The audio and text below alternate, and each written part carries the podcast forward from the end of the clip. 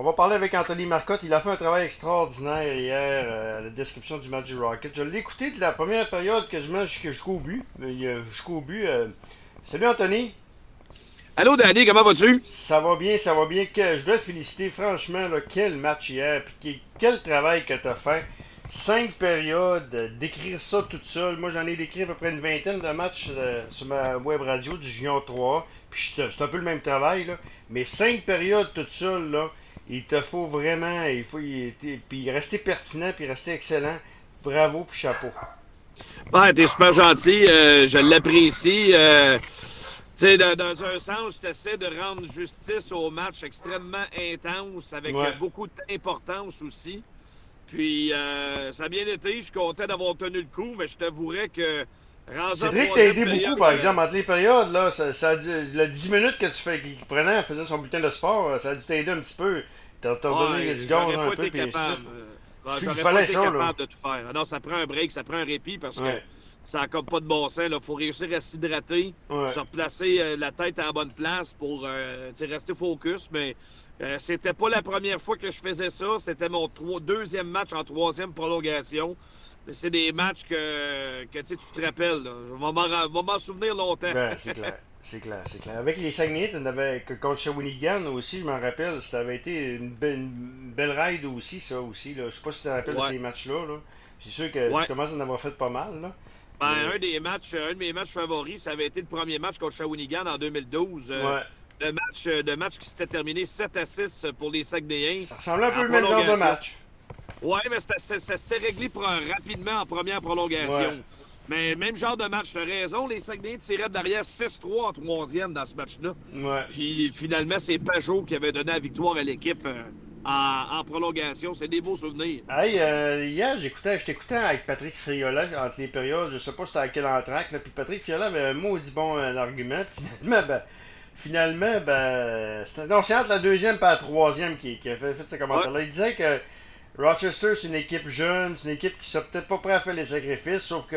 Euh, j'ai dit maudit qu'un bon commentaire, lui. Puis euh, finalement, Rochester, en troisième période, ça a fait bang, bang, bang. Puis euh, ils ont fait mentir Patrick, mais. moi, je donne crédit à Rochester aussi. Il aurait bien pu. et les deux équipes aussi. Là, Laval aurait pu baisser le pied et dire Regarde, c'est 2 à 0, on va s'en reprendre de, finalement, puis, laisser le même match qu'en troisième période de prolongation. Les deux équipes ont donné, euh, ont donné tout, un, spectacle. Rochester, ils ont, fait preuve de beaucoup de résilience aussi. Là. Ah, c'est un match plein de rebondissements. Les deux équipes ont tout donné sur la glace. C'était beau de voir ça. T'as raison. Euh, ils n'ont pas abandonné. Moi, je pensais qu'ils étaient complètement au tapis, moi, après deux périodes. Euh, quatre buts sans réplique. habituellement, tu te, te remets pas de ça. Mm. Puis finalement, pense que le but en partant là, dans la première minute de jeu a, permis aux gens de revenir dans, le match avec beaucoup d'entrain. Puis là, ça a donné beaucoup d'énergie à Rochester. Ils ont, vraiment eu le dessus en troisième. Puis finalement, ben, euh, le Rocket est parvenu avec un avantage numérique dans la dernière minute de jeu à venir euh, créer l'égalité grâce à Eulonen. Mais c'est vrai, c'est vrai que dans le cas de, Rochester, ils n'ont pas baissé les bras. Puis je les sentais. Euh, là, ils voulaient vraiment prolonger la série. Puis un match comme ça, c'est tellement épuisant que, euh, je veux dire, si, Rochester gagne ça, on a une autre série.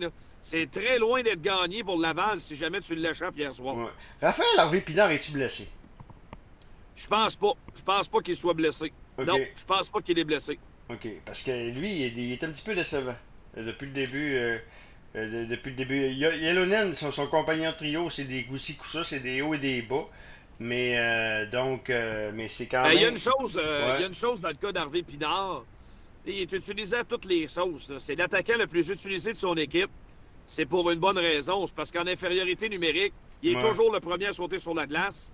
Premier avantage numérique aussi. 5 contre 5 sur le premier trio. Ça devient extrêmement taxant. Puis, moi, c'est drôle, mais c'est un ailier, mais je compare un peu son rendement Philippe Dano l'année passée avec le Canadien. OK. Il est toujours sur la glace pour les grosses mises au jeu. Euh, c'est lui qui, s'occupe du premier trio adverse le plus souvent possible. Tu le veux sans glace dans les moments importants.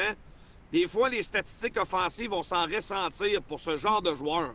Euh, puis pour moi, il connaît pas de mauvaise série. Il a juste pas les points euh, qu'on a l'habitude de voir dans son cas. Mais l'effort est constant. Là. Je veux dire, il mm. donne tout sa glace. le club est encore là. Et on n'a pas vu le meilleur encore de lui, j'ai l'impression. Dans les moments opportuns, il va se lever encore, je suis certain. OK. Lucas Concetta, euh, c'est bien ça que je le prononce. C'est une belle surprise. Ouais, euh, Condona. Euh, Condona, ouais. Ouais, il est, euh, écoute, il a, embarqué, lui, dans la série après le, premier match. C'est seulement son troisième match en série, mais franchement, hier, il m'a impressionné. C'est un gars qu'on a signé des collèges américains. C'est un gars qui est mature physiquement. Il a 24 ans. Puis, honnêtement, hier, là, il a été d'un précieux secours pour le Rocket parce qu'on a pu jouer à quatre trios.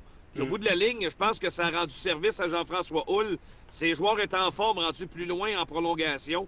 Et ça, c'est grâce à, ce quatrième trio qui allait chercher des grosses minutes euh, en, temps, euh, en possession de rondelles en zone offensive. Puis vraiment, dans le match, Condotta a eu euh, trois bonnes chances de marquer. C'est en prolongation, il a touché le poteau aussi. Donc, très bonne performance pour lui.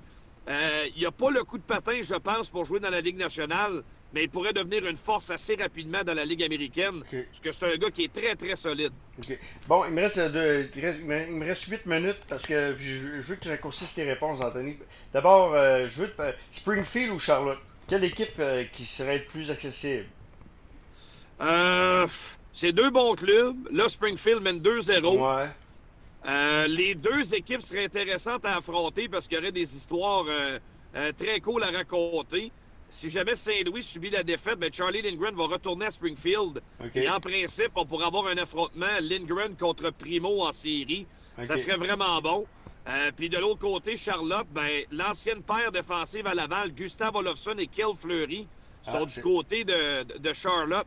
C'est un. Mais quelle équipe pour le Rocket là, est le, plus accessible et qui serait plus. Euh, ben, c'est embêtant parce que Charlotte, on les a pas affrontés cette année. Ils ne faisaient pas partie de, de l'horaire. C'est une jeune équipe talentueuse. Je pense que euh, Springfield est plus aguerri, plus expérimenté. Je pense aussi que euh, dans le cas de Charlotte, ils sont supérieurs devant le filet, à mon avis. Alors, je pense que c'est deux bonnes équipes, un excellent défi.